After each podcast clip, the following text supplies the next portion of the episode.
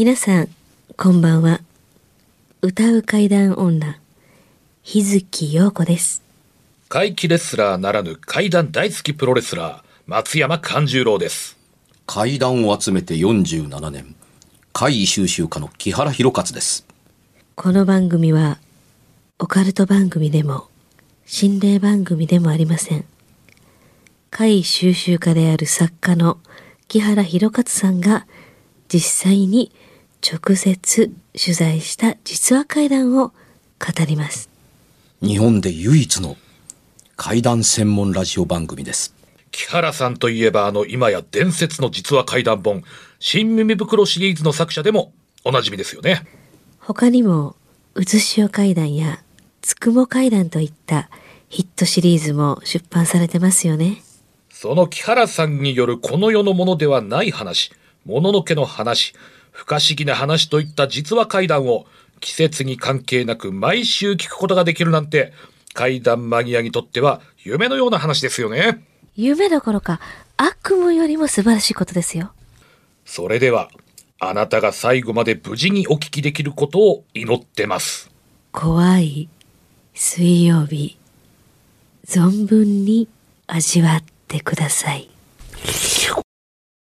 6月が終わっそうですよ、もう。そうです。最終に近い。6月最終。さあ、7月に入ってね、まあ、はい。夏本番とまあ暑くなっていくでしょうね。まあ、俗に言う階段の季節、あーそうそうそうそう。まあねまあ季節関係ないですけど、うちの番組はまあそんなそうですね。それでずっとね、それはやってますからね。ええそうです。そうそうそう。うん。世間のイメージの話ですから、それは。365本当に。日、でしかも24時間。アーカイブが えとてもしっかりして放送の第1回目からアーカイブが遡れるので、季節どころか年代も関係ないそうです。時間もね、うん。関係ない。今頃6年前7年前の話のツッコミが来てもええ何らおかしくはないそうそうそうう。ん。まあ、朝っぱらからでも聞けますからね。えーそして我々がそれをこう対応できるかな、覚えてられるかなっていうのはちょっまあとね。無理でしょうね、んでもね遡って今ここまで来ましたっていうねあのメールあ、よちょこちょこ来まくもらいますすね。来ますね。ええうん、遡ってここまで来ましたとかね、今、あのね、2年前のところも聞いてるんですよっていうふうに、さっぱりわからないんですけどね本。当ありがたいし、あの、YouTube の方もね、うんあの、毎週1回ね、上がってますけど、毎週1にしては何千回とか、あ回ってますからね。そうです。毎週更新されてるコンテンツってなかなかすごいと思いますそうですよ、階談で、しかも毎週、しかもラジオ放送ですかね、これそもそも。そうね。その、うん YouTube のようなそういう怪談コンテンツではないですからね。ラジオ放送を YouTube でも聞いてもらう。ポッドキャストでも聞いてもらうっていう。さらに言うなら、怪談専門番組やのに、怪談ちっとも語ってないっていうね怪談分析番組、怪談考察番組。考察番組。面白いね。そうかもしれまあ、ない。怪談のその原石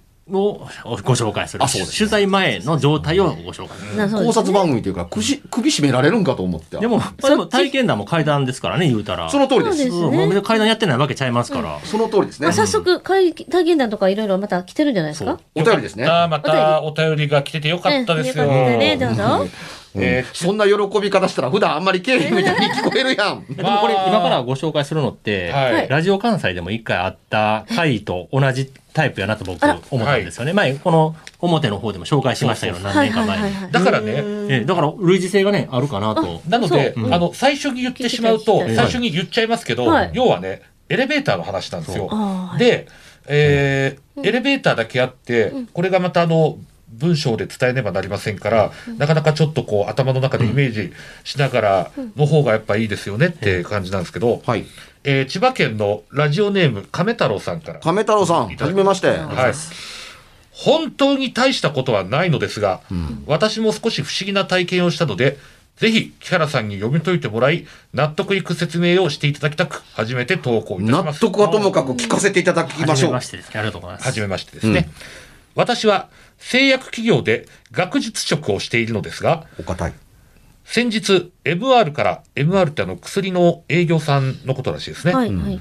えー依頼を受けてとある県へ出張した時に体験した話です。いいね。とあるビルの会議室を借りました。このビルは1階から5階ぐらいまでレンタル会議室となっています。あ、なるほど。うん、わかる。会議が長引いたことで20時頃にレンタル会社へ何時まで延長が可能か、えー電話で確認したところ、うちの会社以外はもう利用者がいない。レンタル会社の社員は1階の事務所にいるので、帰りに必ず事務所へ声掛けすると、えー説明を受けました。ちなみに内容が非常に機密性が高いために、会議室のみならず、3階は我々以外は立ち入り禁止となっています。最終的に21時に会議が終わり、医師1人、MR13 人、私1人の計15人、全員で3階のエレベーターホールへ。エレベーターは2機。エレベーター A に医師と MR2 人がまず1階へ。エレベーター A が1階に着いたのを確認し、MR が下を押して上がってきたエレベーター B で MR6 人が1階へ。エレベーター B が閉まったのを確認して、私が下を押して、上がってきたエレベーター A に残りの MR5 人と私が乗り、MR が1、1階の1を押して、えー我々もいざ1階に。そのはずが、なぜかエレベーターは上の階へ。なんで？と、ボタンを見ても、1のみが点灯しているだけ。4階に着くと、エレベーターの扉が開き、目の前は真っ暗な4階のエレベーターホールのみ。いいね。もちろん、誰も乗ってくることはなく、扉は閉まり、今度は点灯しているボタンの通り、1階へ降りました。まあ、いっか、となり、結局解散になりました。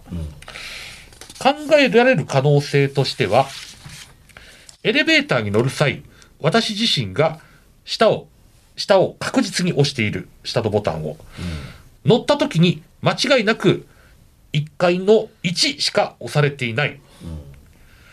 これはエレベーターが上がった瞬間に1階しか押されてないよな。なんで？と声に出してその場のみんなで確認をしています。また、私が間違えて上を押していたとしても、エレベーター内では1しか押されていないので、エレベーターの一般的な使用上、乗り込んだ3階で再度、えー開閉した後にそのまま1階に向かうはず。誰かが4階でボタンを押していたとしたら、エレベーターは2機あるので、我々の乗っていないエレベーター B が向かう可能性が高い。仮に我々のエレベーター A が使われるとしても、一度3階を通り過ぎて、まず4階に上がり、そこから3階に降りてくる。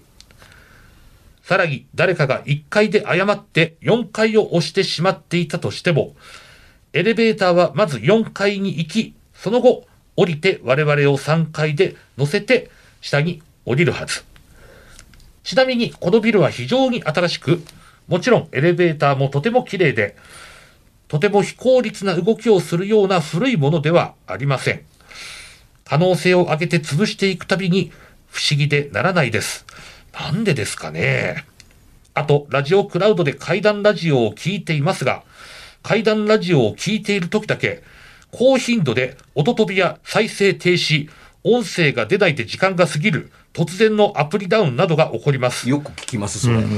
なんとかなると幸いです。まだ会議やからなんともならないですよこれはね、えーあ、でも、ん最後にね、はい他にも不思議な体験があります。またいつかこちらの方も木原さんに解決してもらえれば幸い。みんななんでそんな強さ持ってんねん。どんどん送ってきてほしいですね。本当本ねえ当。うん。あのー待ってます。はい本編に入る前に、ええはい。あの、ね、自分らの自らの口で言うことは、どうなのと思うから言ってなないことを書いていただいて、まあ、正直言って大変ありがたいんですけどね、はい。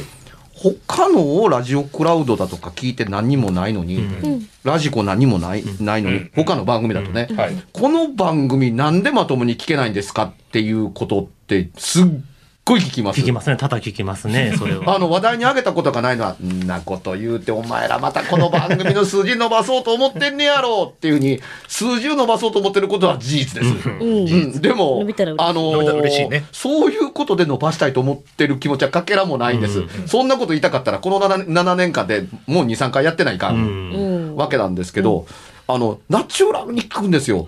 んあの、これは放送のアーカイブなので、録音されてるもんですよねっていうふうに。というか、すいません。あラジオ番組も収録なので全部録音なんですけども、うん何が言いたいんですかって言ったら、いや、放送されたアーカイブ聞いてるのは録音以外の何者でもないのに、いや、なんで勝手に止まったりとかと、いわゆるラジオ局で、そんな止まったりどうのこうのしたという音声を流してるのかなと思って見たら違う。うん。そうだよね。放送の時にちゃんとしたもの流してるよね、と思うからっていうとこなんですけどっていうので、まあ除外するんですけど、だって、高頻度で音飛び、うん再生って、まあ、か急に止まる、うんで、声、音が出ない、うん。出ない状態で時間だけ過ぎていく。で、アプリが落ちる。うん考えられる不具合全部起こってますからね。まあその通りやね。ねで、あの、それをバラバラに言う人もいるし、うんそのうちの二つのを口にする人もいるし、うん。それ全部ある人も 聞くんですけど、うん。うん。一つお願いしたい。うん。私に答えられるとでもお思いですか？と。それはね、思う。うん。でその原因不明。それその原因が分かるんやったら、直してますと、少なくとも直してくれとは言ってるんですけど、ん。そんなに起こるんですかっていうふうに、あのつつまりこちらとしてみたら分からないので、いやそれは聞いてる環境やとか機材を疑ったりするんですけどもだって他の番組問題ないのに、うんっていうふうに返されるケースばっかりなんですよ。うん。普通に聞いたら普通に聞けるものばっかりなんですよ。うんなぜ、小水だけそうなんですかっていうに。はあなんでなんやろな。怪談番組やからとしか言いようがない。言いようがないんですえよーね。い同様で一番みんなが怖がってるのって、音聞こえへんのに進んでるんです。ああ。はいはいはいはいはい。それがね、ん？聞こえへん。止まった？と思ってみたら動いてるんですって。うんというのもあれば、いや、それでですね、佐々木君、君は何言うてるの？あなんでボリューム絞られてんの？ってボリューム絞られてない。えって、えーいうのもあって、おかしいなと思って元戻って。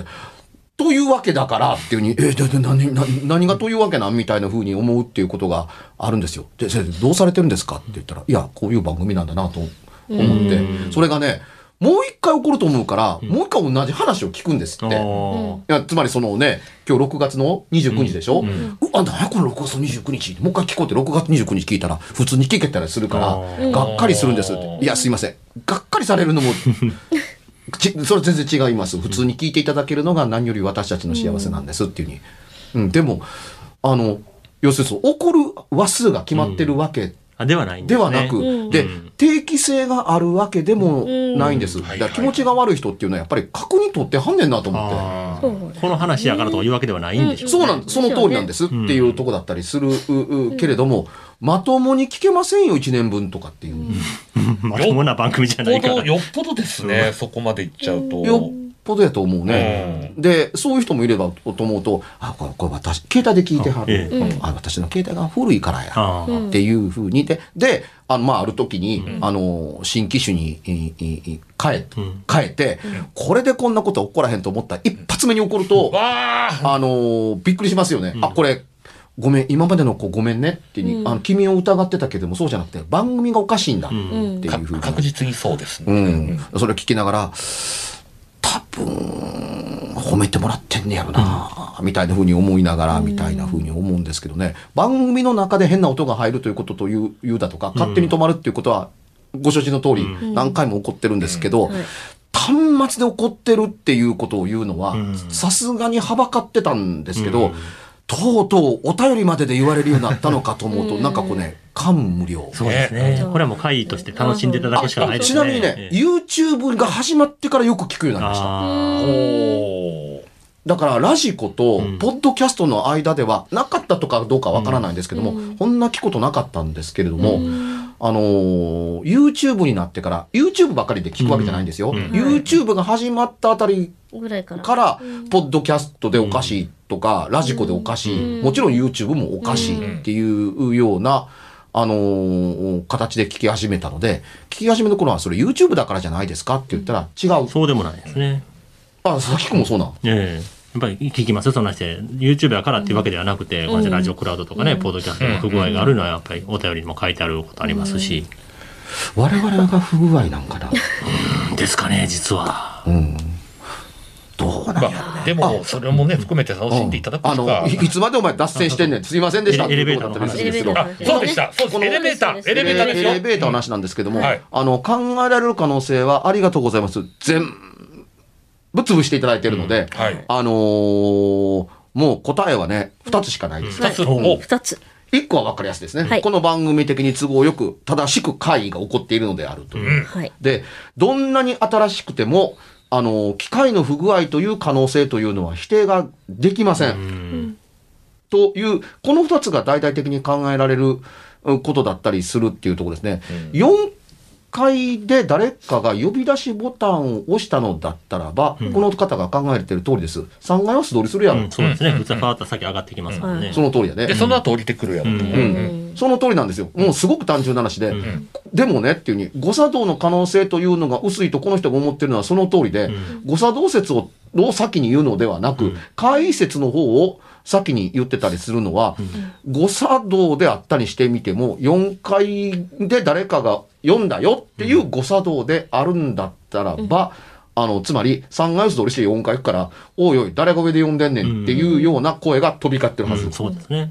だから、3階で開いて、あの、1階を押したんだったら、こいつは命令を聞いて1階に降りにはならんわけですよ。うんところが1階を押しているのに、つまり行き先を自分たちが決めたのに、うん。この瞬間決めたのに、重力が下にかかった。うん。え、上に上がる？全員がね、口に出さなくても思ったと思う。うん。上に上がるって何、うん。って。自分たちしか借りてないということもう誰も残ってないっていう、うん。残業ご苦労様です。状態であるにもかかわらずっていうとこだから、エレベーター中の内の空気って多分こうやったと思います。よかった、一人でなくて。うんという空気を共有してたと、おそらく、あのー思いますって。うん。で、まあ何よりビジュアル的に怖くて嫌なのは、チーンと4、音はしてないと思うんですけど、4階についてガーッと上がったら真っ暗な、あのーエレベーターホールが見えたって、う。ん。おーどうしようと思ったらにバーッと閉まって降りていく。うんじゃあ3階でもう一回開くやんけ。そうですね。普通やったら止まってね。そうそうそうそうそう、ん。それが今度は3階を素通りにしていくっていうふうに、なんで読んだ時には3階は素通りせえへんああのなんていうの素通りしていって4階に素直に上がっていくのに、降りていく時には素直に3階で一回開かへんねん、うん。我我々が下行くように押したわけやからっていうとこだったりするっていうとこだから、誤作動という言葉というのにはあの無限に理由があるので、うんあの、何とでも言えるということの考え方って、まあ、選択してくださいっていうところだったりするんですけど、誤作動にしてはっていう言葉ををつけた上で、改めて言わせていただきますね。誤作動にしてはよくできている。うんうん。そのエレベーターに乗ろうとしている人たちを、怖がらせようとするためにできる最小のエネルギーでできるいたずらです。うん確かに。うん。佐々木くんが別冊の方でエレベーターの会の話をしています。そうなんです。明日の配信でやってるんで、よかったらぜひ聞いてください。ね、偶然のタイミングなんかどうかわからんけどもっていうけども、読者の、てかユーザーのお便りは、我々があのコントロール下に入ってるわけではないので、ええこのお便りが今回の収録の時に届いてるんですよ。そうですというのと、佐々木くんもこのタイミングで喋れる時に、エレベーターの会の話が2つ、ねそう体験した。あの、揃えているのは我々でもできますよ。そうそうそうそう。ただ、7年間放送していて、エレベーターの会のお便りって何かあったんやっていうことを比べたり、あんまないと、あんまり記憶にない。そんなにないでしょ、っていうのと、佐々木くんが体験したエレベーターの話っていうのが、この両方ともが今回の収録にぴったり間に合っているっていうことが、別冊も本放送も同じ日に収録していますから、これが揃うっていうのもどういうことなんやろうなと思僕。が経験した先週の話ですからね、ちょうど1週間半ほど前の話で、このお便りが来てるのが、えっと、日日付ですか？6月5日なんで、はい。もうまあほぼほぼ近い時のタイミングですね、これ。実に面白いね。面白いですね。これはやっぱりあのエレベーターの階段っていうのは、あの我々がうまく出会ってないだけで、うんこうタイミング的にねここまで佐々木さんとこうんの亀太郎さんで重なるっていうことは、多いのは多いんですかね。で、前も言ったけど、世そのラジオ関西でもね、スタッフが夜中2人で、あはいえー7階から下に降りるのに1階押して、うんで、ちゃんと1階からえー7階、6階こう降りていくのを見とったらしいですわ。で、1階について、チーンって開いたらそこは10階やって、えーってなったって、真っ暗な10階やって。で、慌ててもう一回1階のボタンを押したら、1階まで行ったいう話を体験するんで。私とカンちゃんはね、社員、社員食堂。うん。あー上のねうんそう、上押して、私たちはそれ、そこしか押してないし、ここのね、うんあの、エレベーターって止まると階は光るじゃないですか。光りますねだけど、パって開いてね、社員食堂って思って降りたら、なんか下の5階かなんか、何階だったっけ？なんか変なとこで降りてしまった時ありましたね。私らもそこ、そこが社食、社内食堂の階やと思って、一回降りてしまって、で、またね、押して上がったもんね。そういうのはありましたよ。うん。なんか起こりやすいふとした。こういう同じような現象って起きるんですね、エレベーターで。ふとしたあれやったけど、今思ったらそうやね。うん。あれも変な体験ですよ。本当にあのー一日の中でね、そんな何回も何回も乗るもんでもないし、で、ごくごく短時間じゃないですか、乗っても。うんね知れて。ますからね。その中でも、ね、やっぱりこういったことって起こるんですね。エレベーターの回を本気で扱ったのって、うん。おそらくですけどね、うん。新耳袋が最初だと思うんです。あったかもわからないけど、果たして書籍にそれまでどうな載ってたかというと、エレベーターに死者が乗ってました的なものはなかなかったりするんですけど、なくはなかった。エレベーターそのものが会のあの手芸員であるっていう上に、うん。誤作動という紛れを除いたなこととして取り上げたのって多分新耳が最初だと思うんですよ、うん。少なくとも僕が読んだ中では。えでその新耳の中で強烈に覚えているエレベーターの話が2つ。うん二つ。おうん、一つはねっていうふうにあのボタンあの押して上に行こうとした時に上からエレベーターが降りてきてっていうふうに。でそのエレベーターのガラス、ん。目の前の扉のガラスの中に下にスーッと降りてったっていうふうに。なんやい一回地下に行くんかって。ううんん。隣の友人が青ざめてるんで、ど、ど、どないしたんやって言ったら、ここに地下はないって言ったら、チーンって言って目の前にガーッと開いたって。ああえ、今一個降りてったやんけっていう、あえここ地下ないでっていう話をしてる時にガーッと開いたからって。ーうん。でも二人が見たのは、目の前をスーッと降りてく。あーエレベーターの。エレベーターを見たっていうふうに、あ、なんや、下なんかって言ったら、え、え、え、えここ、地下ないからって言った時にペッと、スーッと降りてきて、開いた。これは一体何なんですかっていう体験が非常に面白かったっていうのと、あのー降りて、んチン、ガーッと開い開いたら、真っ暗で何にもないっていうのが出て、こう何やろうと思って、あの、足をそーっと出して、床を、を、を、の感触を確かめたら、ブヨブヨしているから、引っ込めたっていうふうに、真っ暗な中を、あれなんで暗いの？え、これど、どこここ？みたいな風に思って、あの、一歩出てみようかなっていうのを恐る恐るやったら、こう、波打つかのようなブヨブヨ。水の入った風船を踏むかのごとくっていう感じだった。ら、あっと引っ込めたら、ガーッとこう閉まってっていう風に、そんな回ないでっていう、あの、思って、あのーここのエレベーターの地下って変ですよね。開いたら真っ暗でこうで、こうでみたいなことを確か警備員さんに聞いたかなんかかな。うん。そしたら、兄ちゃん、その話、他の人にはせんといてな。うんなんでありえへんと言ってくれへんねん みたいな。ね。あんた頭大丈夫って言われた方がまだ救われるのに、その話はちょっと他のこのビルの関係者には言わんといてなみたいなことを言われたみたいなことがありましてねって一緒に一回もう忘れるあの時、なんやここって一歩外出ててエレベーター閉まっててどうなってたかと思ってみたいな。そうですよね。いや、シンプルながらどちらも強烈ですね。でね。この話がなんかリアリティがあるなと思って聞いたのって、ん。ガーッとやった時の真っ暗って言ったでしょっていう。ふうに、その人も直感的に足を出すという行為に移るというのの最大の理由ってね、エレベーターが開いた時の明かりで普通エレベーターホールのすぐ手前って明るくなるのに、パシッと線で切られたみたいに真っ暗なんですっうて、ん。全くの暗黒ってどうなんだろうな普通ありえないから、なかなかイメージがしづらいですね、なんかね。いやそうでしょ？はい。それでね、ちょっとエレベーターの話ではないんですけれども、はい僕にがこれにね、あの、気を寄せることができたのって、大学時代に南森町にある雑居ビルにある編集部でアルバイトをやってたんですよ。はいうん。このビルおかしいんだよねっていうのってずっと聞いてた。うん。他の階の人も言うて。うん。1階に喫茶店があって、うん。徹夜まで、徹夜したら、うん。その喫茶店のあのおばさんがお昼にお弁当作ってるんですよ。で、それがね、あの、朝まで頑張ってると、作、作りたてのお弁当がそのままあったかいまんまで、あ、いいですね。出るっていう、いったいやたくさん作ってるから、うん。最後にご飯盛るだけなんで、うん。あ朝までやってたご苦労さん今ご飯盛るねっていうとかってです、ほんまはご飯をあのお昼に、うん。あの最後にご飯を持って、うん。あのはいお弁当っていうふうにやるから、おかずだけを並べてるけれどもそれがりつけるっていうのが嬉しかった、うん。でその,、うん。そのあの喫茶店のママが「このビルはおかしいんよ」って、南南森町ってどうなん?」ってどうやら他もいろいろしてるらしいんだけれどもっていうとこで、そのさっき言った徹夜でアルアルバイトをしてるうう時に、あのートイレ済まして手をバーッと洗ってパッと顔を上げたらいつもは真正面で自分の顔を上げるっていうのが鏡に映ってるんですよ。うん何でもないことがあるんですよ。目の前にだって鏡があるんだもんって。パッと顔上げた時に真っ暗やった。え、鏡がなくたって壁はあるやんか。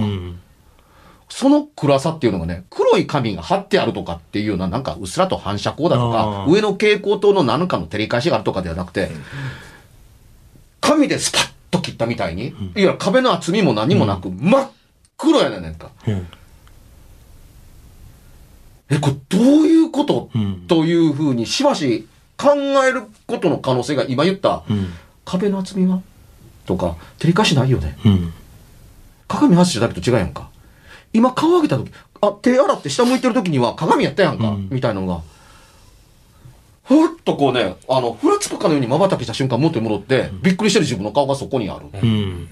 けれども、多分この間ね、1秒以下やと思うんですけど、うんあの、周りはちゃんと見えてるんですよ。うん。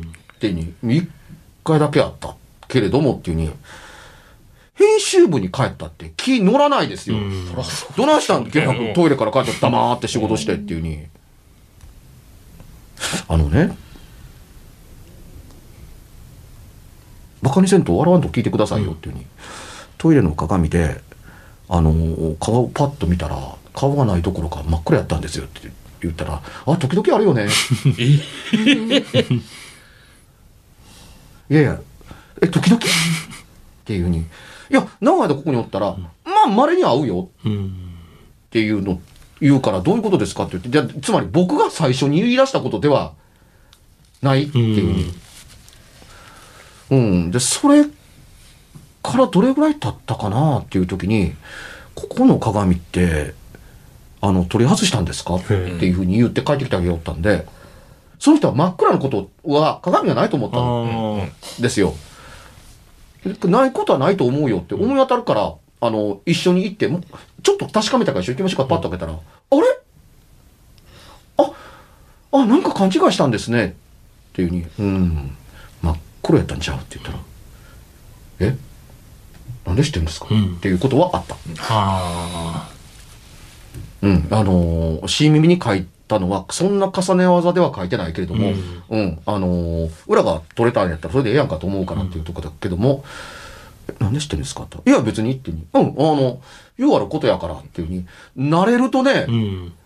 大丈夫かこの人らと思うことを 自分がさらりと言っているっていうことに気がつきますよね。あ、まあ、ようある。で、気にされたらだって、働き手がおらへんようになるから。うん、そらそうですわ。うん、喋りながら声ひっくり返ってるのって、今考えたら、ようこんな冷静に今喋れるようになったなと思う。うん当時は、あのーあんまり止まりたないなっていうふうになって、しばらくはちょっと避けてたんじゃなかったかな。いや、でもすごいもんですね、慣れってね。ねで、うん。これは誤作動で起こらないよねっていうとこだったりする。うんまあまあ、外が出たら暗かったっていうのってありえへんかっていうのは鏡の足まで持ってってしまったけれども、うんエレベーターの回避というのを、を、なるべく誤作動からは解けたいとは思ってるんです。うん。うん、ただ他のフロアに何にも人がいないからっていうことというのは当然のことく皆さん理由をつけて納得したがるかうら、ん。理由をつけて納得できないところに怖いだとか、うん体験談を送ろうという気になったりしたりするんですけどもね。この人が今回面白かったのって、実は職業だったりするっていうのと、うん。うん。あの人数だったりしうます、ん。目撃者がこんなにいて、うん。あの、仕事的に確認を取ることというのがとっても大事っていうことをなりわいとしている方の信頼性は抜群に高いというのと、うん。あのー会社員をやってる人間のエレベーターの紛れ率を弾く力って高いんですよ。うん。おおよそのエレベーターで起こりそうな、うん。あの、故障で閉じ込められたっていうことっていうのの経験こそは少ないにしてみても、うんおよそエレベーターでありそうな誤作動って体験してないまでも耳にしたことぐらいはうんあるっていう経歴経緯経緯が多いので、うんそれにちっとも該当しないっていう経験則を持っている人っていうのの話は、小さいけれども大きな会というのを、この番組で時々言うのに該当すると思うので、この話、立派に胸を張って言っていいんですけど、一般の人に会として伝えるのは難しいです。そうですね。難しいですね。なかうんなか。これねラジオの放送を聞いてる方は思ってると思います。んややこしいな、この A と B というエレベーターがあって、うんこの可能性というのを潰してるのがわかんないけど、え、ちょっと待って、A と B がみたいな。ん大混乱を起こしてる人は、あの、いると思うんですけど、うん大変整理されて、とてもわかりやすく、あの、書いてあったので、僕は、この A と B だとか、あの、ね、通り過ぎる可能性の話だとかに触れてる点、すべて一回聞いただけで納得できました。うんあ、これ潰してる、これ潰してる、これ潰してるっていうので、思い当たる可能性は全部潰していただけているので、大変優秀な、あの、体験談というよりレポートですねそうで。すね。まあ、純粋にほんま会議を体験されてますね、これあは。ーでも本当にあの、学術職の方らしく、まさにレポートという感じですね。ちょっと思い出した話をしても大丈夫ですか？あじゃあ時間的にどうでしょう？来週に行きましょうか。来週に行きましょうか。はい。エわかりましたレベーターの話なんか贅沢やね。うん。あ、実はじゃあ、拙者もちょっと。おじゃあ来週にちょっと。エレベーターもうちょっとじゃあ来週に。告知です。ええ告知。あ告知。はい。えー、松山勘十郎は、えー、次の大衆プロレス松山座の本公演は8月7日、日曜日、育土区民センターで15時から行います。えー、いろんな個性豊かな出演者が出ますので、料金等の詳細も合わせて、松山勘十郎で検索していただきますと、ブログやツイッター等々、いろいろなところで、情報が見れますので、ぜひとも会いに来ていただけたら嬉しいです。よろしくお願いします。私、日月陽子。ひるひらがなに、つの点々で日月陽子検索してください。いろいろね、今動いてますので、情報はそちらから拾ってください。えー現段階ではっきり申し上げることはできないんですけども、すいません。7月の後半にまたアメリカに行ってるかもしれません。お番組では、別冊怪談ラジオを販売しております。ちょっと普通の地上波のラジオでは放送できない僕の体験を、あの、語っています。二度と本の形でまとめるつもりのない話が入っていますので、ぜひお聞きになってくださればと。どうやったら帰るの？詳しくは、ラジオ関西の怪談ラジオのホームページをご覧になって、ぜひともお買い求めいただければと思います。今夜はいかがでしたでしょうか？何もなければいいんですが。え？ちょっと、あなたの城、誰ですか？番組ではお便りや感想のほかあなたが体験した怖い話やあなたが聞いた身近な人の不思議な体験また怖い写真や曰く因縁のあるものなどもお待ちしていますメールの宛先は、階段アットマーク、jocr.jp、k-a-i-d-a-n アットマーク、jocr.jp。ファックスは078-361-0005、078-361-0005。おはがきは郵便番号650-8580、ラジオ関西、階段ラジオ、怖い水曜日まで。ぜひ、本物の怖い話を私に教えてください。お相手は、歌う階段女、日月陽子と、階段大好きプロレスラー松山勘十郎と、そして階段を集めて47年、木原博一でした。それではまた来週、お耳にかかりましょう。う。この一週間、あなたが無事でありますように。